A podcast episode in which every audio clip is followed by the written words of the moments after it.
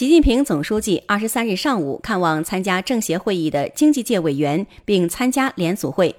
在听取刘永好委员关于民营企业发展的发言后，习近平强调，民营企业是在中国这片希望的田野上发展起来的。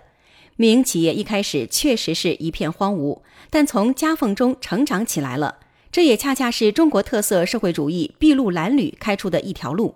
今天，民营企业发展到如此之规模，对中国特色社会主义做出如此之贡献，那是非常了不起的。不同时期破解不同的难题，要不断去探索，不断去奋斗，不断去克服困难，走上新的发展道路。